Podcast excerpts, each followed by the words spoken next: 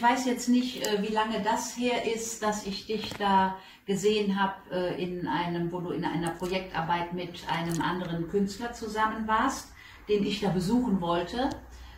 Und dann hab, hast du sowas erzählt, dass du Filmemacherin bist. Und das fand ich spannend. Und dann habe ich gesagt, dann äh, lass doch mal was sehen oder schick mir mal was. Und dann konnte ich auch gucken äh, übers Netz, was du so machst. Und habe ich gesagt, boah, das ist ja echt verrückt. Also ich hatte sowas vorher noch nicht gesehen und habe gedacht, das war diese, ähm, da wart ihr ganz verrückt am Tanzen, du und eine Kollegin, die von dir, eine Freundin oder Kollegin, äh, die schon leider verstorben ist inzwischen. Das, wie hieß denn das nochmal? Ja, die Show mit dem Blub. Ja, die Schau mit dem Club. Und da habe ich gedacht, wow, wow, wow. Und habe mit Michael gesprochen, der mit mir Vorstand damals von 6811 war. Ich sag, die müssen wir haben, die passt hier zu uns. Sowas hatten wir noch nicht.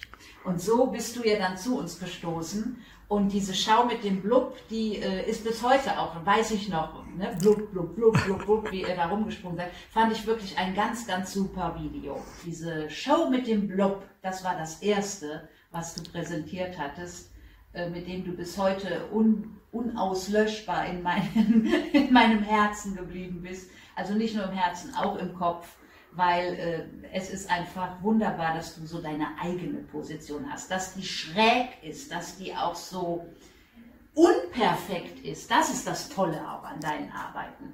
Äh, ne? das, das mhm. ist äh, etwas, was, was ich finde, was absolut auch Zukunft hat.